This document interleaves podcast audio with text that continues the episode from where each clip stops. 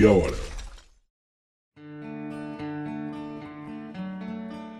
Salve, salve! Meu nome é Vitor Augusto. Um bom dia para você. Sou professor de Geografia e Atualidade. Se você caiu de paraquedas nesse podcast e se eventualmente você leu a descrição do episódio de hoje, você pode comemorar porque finalmente alguém vai responder uma pergunta que te deixa de cabelos em pé. Afinal de contas, as usinas hidrelétricas são sujas ou são limpas? Além disso, vou falar também sobre quais são os principais impactos ambientais associados às hidrelétricas, se der tempo, claro. O que, que a gente pode fazer para evitar grandes emissões de carbono para a atmosfera e quais são os principais estudos de caso que envolvem esse tema. Por fim, para encerrarmos a cabeça desse podcast, eu queria pedir para que você avalie e comente lá no Spotify e o faça também nas redes sociais, porque isso ajuda muito o G30 a continuar tocando seu barquinho na produção semanal de conteúdo e até mesmo, quem sabe, expandir o projeto para a produção de dois episódios por semana. E só mais uma coisinha, eu queria saber se você lê a descrição do episódio, porque eu sempre deixo as referências bibliográficas e de diversas também indicações bacanas lá. E se eventualmente você lê, deixa aqui no comentário desse podcast, desse episódio, tá bom? Mas e aí, afinal de contas, hidrelétrica é suja ou limpa? Sem delongas, sem rodeios, a resposta é muito simples. Depende. E depende bastante. Existem estudos de caso que nos mostram claramente que aquele reservatório é uma fonte muito grande de carbono para a atmosfera, e sim, podemos dizer que intensifica o efeito estufa e elencar como uma forma de promover o aquecimento global. Por outro lado, existem usinas hidrelétricas que tiveram um cuidado muito grande no seu planejamento e construção e não são responsáveis por grandes volumes de carbono para a atmosfera e, consequentemente, podem ser consideradas como limpas. Lembrando que eu já falei em outros episódios aqui do G30, já que fontes de energia é um tema bastante recorrente para a gente aqui, a gente tem que entender que fontes sujas e fontes limpas se referem especificamente ao aquecimento global. As fontes sujas são aquelas que potencializam o efeito estufa, são aquelas responsáveis pelo aquecimento global, uma das responsáveis pelo aquecimento global, enquanto as fontes limpas são aquelas que não emitem grandes volumes de carbono para a atmosfera, sendo não sendo, portanto, responsáveis por esse fenômeno que é o aquecimento global.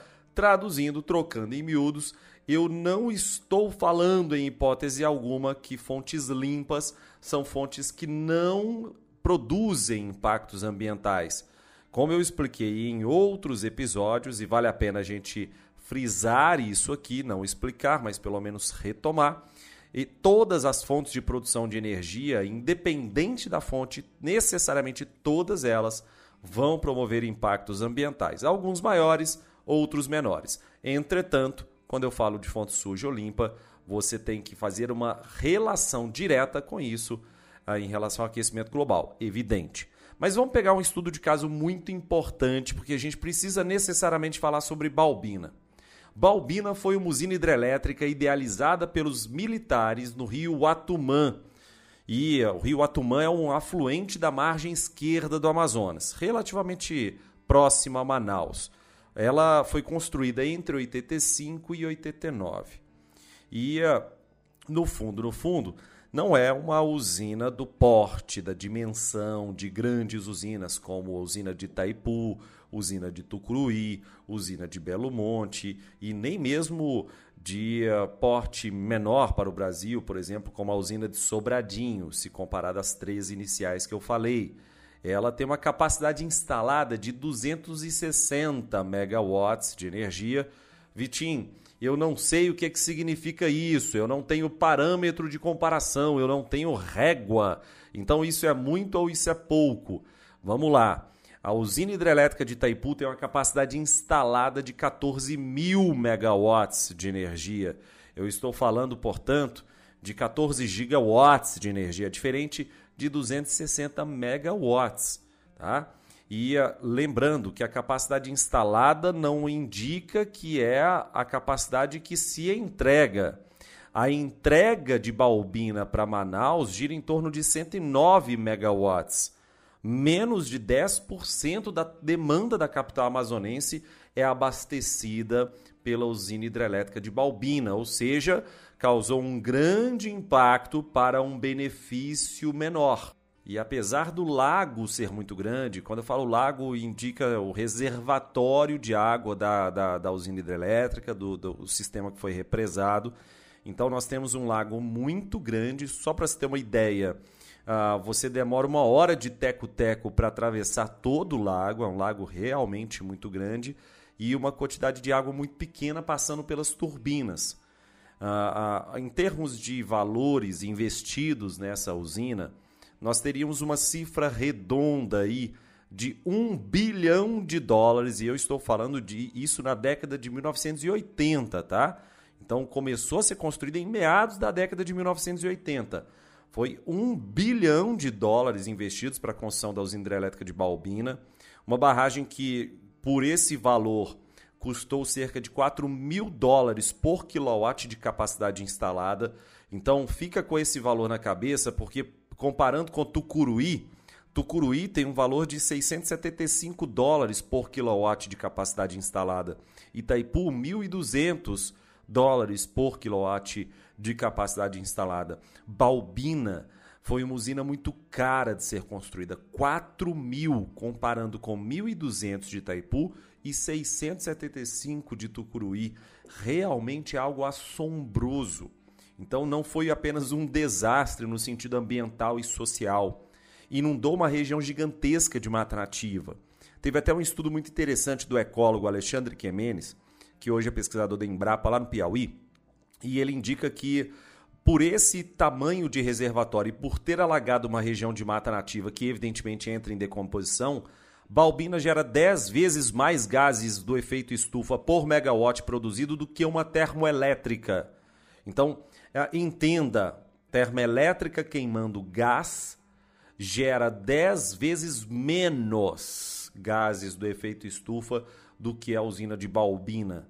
Balbina é uma fábrica de gases do efeito estufa. E isso quem está falando não é o banana aqui desse episódio chamado Vitor Augusto, não. É o Philip Ferniside. É um biólogo norte-americano que trabalha no Brasil, principalmente na Amazônia, há muito tempo. Ele, ele tem alguns estudos excepcionais, até deixei na descrição desse episódio. Então, não são apenas as árvores que ficam apodrecendo debaixo das águas. Nós temos também a chamada zona de deplecionamento. E aí vamos parar e entender o que, que efetivamente é isso. Nós temos uma grande variação no nível do reservatório ao longo do ano.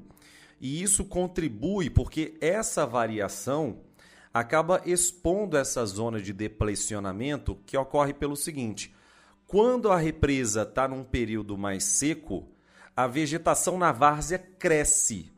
Só que quando entra o período de cheia, o nível do reservatório aumenta, evidente que aquela vegetação da várzea que cresceu e vai ser inundada vai se transformar, aquela matéria orgânica vai se transformar em metano. Então, a zona de depressionamento no caso de Balbina é muito significativa. Tradicionalmente, as usinas hidrelétricas têm um período de maior emissão de gases do efeito estufa quando não promovem supressão vegetal, quando não retiram a vegetação, porque vai chegar um momento que essa vegetação, evidentemente, vai ser totalmente decomposta, mas no caso de algumas represas que têm uma grande zona de deplecionamento, ah, para o resto da vida, basicamente, esse fenômeno de elevação do nível do reservatório e redução do nível do reservatório vai acontecer. E, consequentemente, isso promove bastante impacto em relação ao aquecimento global. Teve o, o, uma pesquisa do, do, desse Philip Fernside que eu comentei com vocês, que é incrível, sensacional, repito. Uh, ele também sempre remonta sobre os problemas em relação à população indígena, os Waimiri Atruari, que foram afetados diretamente não apenas pela área alagada por si só, e evidentemente que várias aldeias tiveram que ser realocadas, diversas acusações também durante o contexto do período militar dessas populações Waimiri Atuari também terem sido atingidas diretamente por uma política indigenista muito precária, e vocês entendam o que eu estou querendo dizer, mas além do, da realocação de aldeias e também de acusações de extermínio dessas populações indígenas, nós temos também a fauna local sendo afetada. Os tracajás, que são uma espécie de quelônio, que era muito importante para alimentar a população Aimiri-Atuari, agora não se desenvolvem mais como no passado. Então, eles acabam reduzindo a quantidade de alimento disponível para um alimento que era muito comum para essa população e, consequentemente, a perda, a alteração da fauna daqueles ecossistemas que uh, são naturais ou são criados, no caso do reservatório, impactam diretamente a população. Então, nós temos também os bagres que vivem no fundo da água, não resistindo. Tá? Os tucunarés que sobraram até existem, só que vários desses peixes ficam contaminados com mercúrio. Ah, lembrando que esse mercúrio de origem mineral tem uma ocorrência natural, não necessariamente aquele mercúrio oriundo das atividades do garimpo, porque dessa forma natural uma, é, esse mercúrio é transformado em metilmercúrio. Esse, uh, essa forma orgânica se acumula no organismo, causa, causa diversos problemas neurológicos na população que consome esses animais, como, por exemplo, os tucunarés. E aí nós temos o exemplo clássico de Tucuruí, então, nós temos uma população muito grande em Tucuruí, uma outra represa que está contaminada com altos níveis de mercúrio.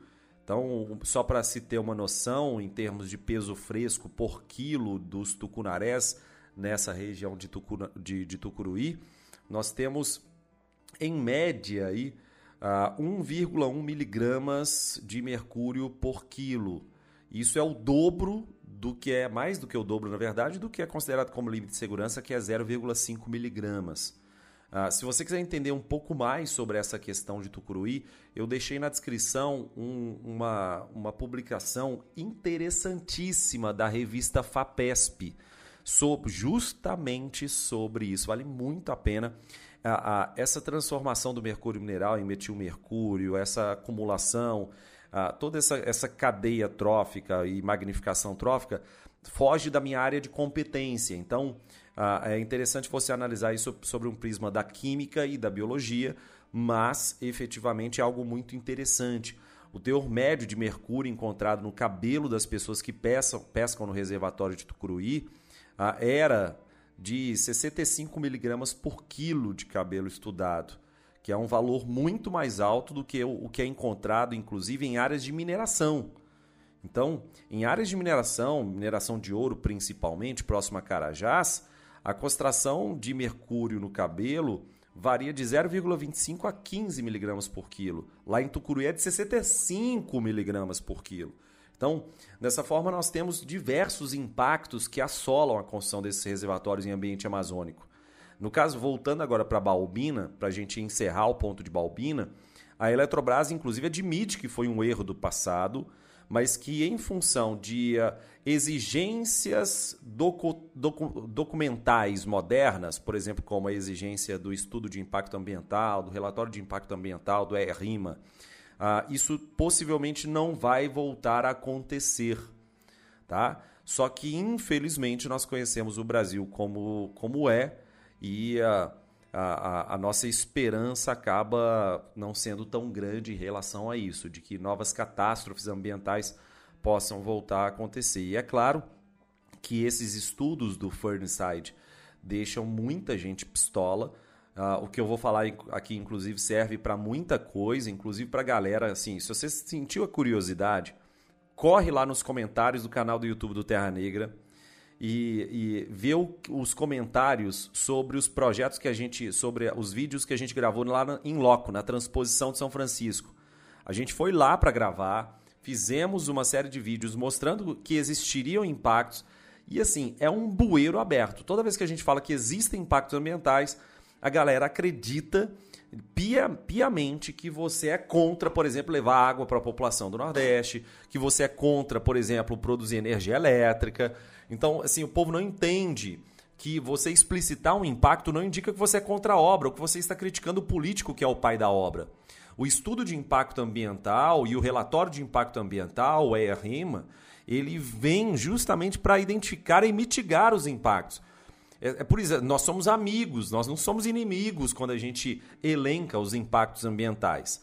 Tá? Voltando aqui ao Furnace para a gente encerrar as usinas que são sujas e ir para as usinas que, que, podem ser limpas, ele publicou um artigo em 1990 dizendo que a hidrelétrica de Tucuruí, tá? e aí depois publicou esses artigos em Balbina também, liberava mais gás de estufa do que São Paulo.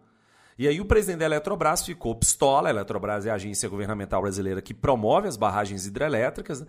e ele disse que o Furniside, por ter feito esse estudo, estava a serviço dos lobbies das termoelétricas, da energia nuclear, porque aquilo era um absurdo o que tinha acabado saído de resultado dessa, dessa pesquisa. Então, enfim, para Balbina, idem. Eu falei de 10 vezes mais emissão de gases do efeito estufa comparado a uma termoelétrica, mas existem estudos que chegam a mostrar 20 vezes mais é, emissão de gases do efeito estufa comparada a uma termoelétrica. Então, é, é curioso, é assim, importante a gente entender que sim, usinas hidrelétricas podem ser sujas mas a gente vai para o outro lado também, porque as usinas hidrelétricas podem ser consideradas como limpas em alguns casos. Agora eu só vou passar um cafezinho e daqui a pouco eu estou de volta. Menos de um minutinho.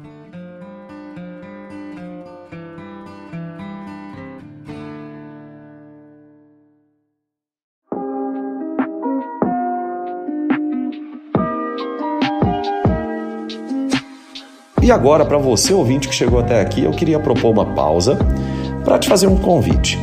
A gente entende que nesse contexto de pós-verdade, de circulação deliberada de fake news, a divulgação de ciência de forma séria na internet é cada vez mais importante. Por isso, um conjunto de divulgadores científicos se reuniu ao entorno de um selo chamado Science Vlogs Brasil. Nesse conjunto de divulgadores de ciência, eu tenho muito orgulho de fazer parte com um canal chamado Terra Negra, mas juntamente de diversos outros canais, como Manual do Mundo, do Iberê, como Ciência Todo Dia, do Pedro Loss, como o canal do Pirula, o Blablalogia, enfim. Gostaria de convidar vocês a conhecer não apenas o canal Terra Negra e o trabalho com divulgação científica que a gente faz, mas também conhecer os outros canais membros do Science Vlogs Brasil.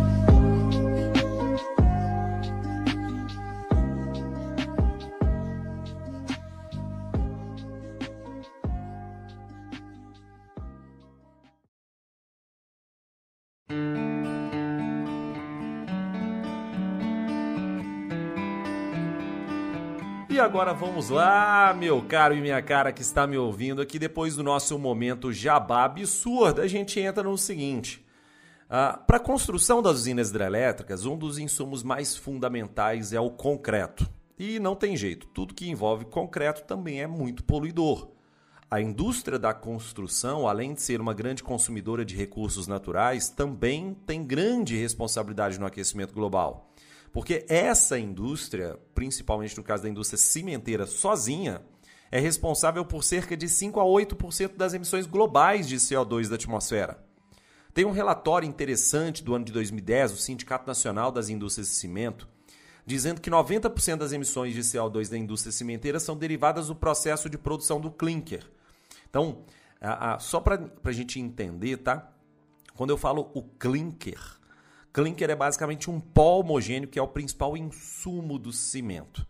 Então, 90% das emissões de CO2 da indústria cimenteira são para produzir esse clinker, tanto pela descarbonatação quanto pela queima de combustíveis fósseis para geração de energia, porque ah, para produzir o clinker ou clinker Portland, a gente também precisa queimar matérias-primas moídas em um forno que, pode, que tem que chegar a 1450 graus Celsius. Então, para isso precisa-se queimar bastante combustível fóssil também, levantar bastante CO2 para a atmosfera. E a, a principal matéria-prima para se produzir esse clinker é a rocha calcária. Além disso, se mistura nesse clinker, nesse pó homogêneo, a, a menor proporção, claro, mas a argila, óxidos de ferro, óxidos de alumínio. E uh, tudo isso é responsável por um nível de emissão de CO2 bastante significativo. E no caso de Itaipu, para quem já foi lá, já deve ter feito o tour né, em Itaipu, que é incrível, diga-se de passagem, é muito legal. Mas para a construção de Itaipu, foram consumidos 12,7 milhões de metros cúbicos de concreto, sendo que em, só em um dia o volume podia ser de 15 mil metros cúbicos de concreto. Então, 12 milhões para construir tudo. A quantidade de maracanãs que se, que se construíram com isso é, é um absurdo. Salvo engano, são 250 maracanãs.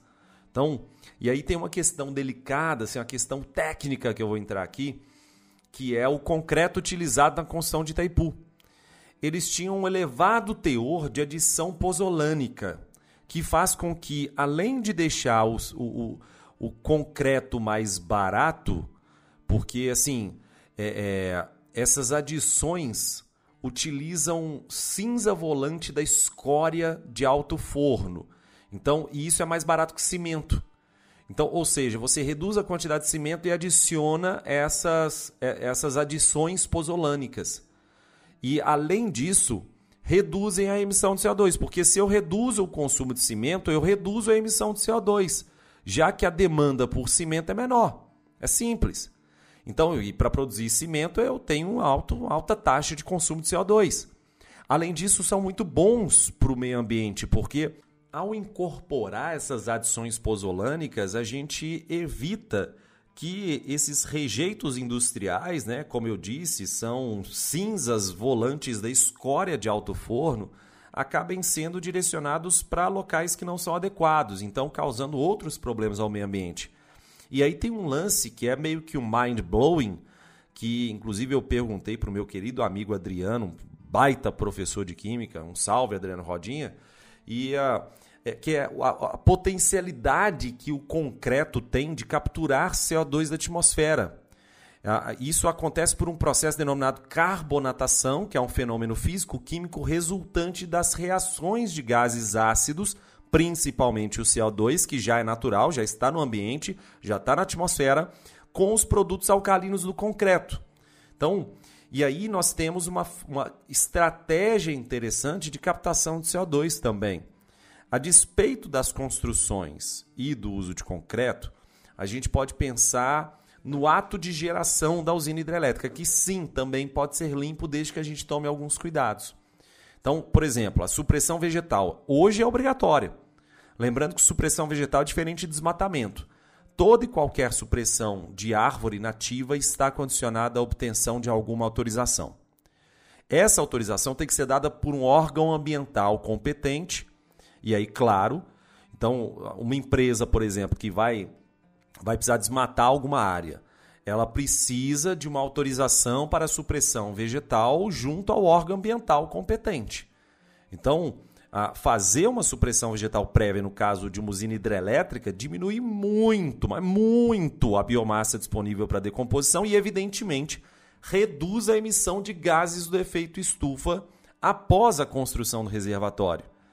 Atualmente, como eu disse, é obrigatório, é um procedimento obrigatório necessário para a implantação de boa parte dos projetos.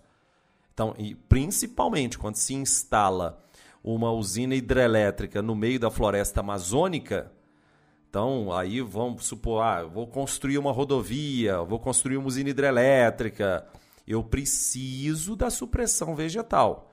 E aí a gente precisa lá procurar o IBAMA, procurar órgãos estaduais e é evidente que esses órgãos responsáveis também vão fiscalizar e orientar essas operações. Mas foi feito isso na usina hidrelétrica de Itaipu. Essa supressão vegetal prévia é fundamental. Então, e outra, não, não adianta só promover a supressão, não. Tá? Além disso, você tem que arcar com os custos, que não são baixos. Porque o custo de corte, nós temos que somar isso ao custo de transporte, ao custo de classificação dos diferentes materiais e de estocagem. Então você pode pensar assim: ah, Vitinho, mas madeira vale muito. Calma lá. a madeira de alta qualidade com muito valor comercial corresponde a menos de 20% da madeira suprimida. Então, ah, vamos pegar um caso, um, um, caso recente, que aí tem mais dado, por exemplo, a usina hidrelétrica de Belo Monte, e, ah, o, o, percentual é de 73% do volume total suprimido ali é de lenha, mas não necessariamente aquela madeira para ser vendida, como madeira nobre, madeira comercial. Então, ah, desses aí, nós tínhamos só, só entre aspas, tá, 18% do volume suprimido em Belo Monte. Então, é, é, é algo que é muito importante. E no caso especificamente, para gente, a gente voltar a Itaipu, uh, Itaipu assumiu diversos compromissos no Acordo de Paris, no famigerado Acordo de Paris, por exemplo, uh, dedicando-se a produzir energia limpa e renovável. Renovável, claro, qualquer usina hidrelétrica é, mas no caso de Itaipu, por todos os cuidados que orbitam a produção de, da, dessa energia hidrelétrica, nós temos um, uma produção de energia limpa. E aí a, a ideia central é de que a, a produzir energia em Itaipu reduz muito a demanda por derivados de petróleo para a produção de eletricidade. Então, é claro que Itaipu vai chegar e rodar a baiana no Acordo de Paris, porque para produzir a mesma quantidade de energia que Itaipu produz, são necessários 500 mil barris de petróleo todos os dias. Então, a, a Itaipu pode chegar em qualquer instituição internacional, qualquer autarquia internacional e meter essa. Além disso, Itaipu se compromete a manter mais de 100 mil hectares de áreas verdes. E aí, esses hectares de áreas verdes são responsáveis por um sequestro de 5 milhões de toneladas de CO2 todos os anos. Itaipu também se, se compromete com a recuperação de microbacias hidrográficas. Então, são 217 microbacias atendidas pela usina hidrelétrica de Itaipu. Então, 22 mil hectares de proteção dos solos, de conservação dos solos, de, de desenvolvimento de práticas conservativas do solo.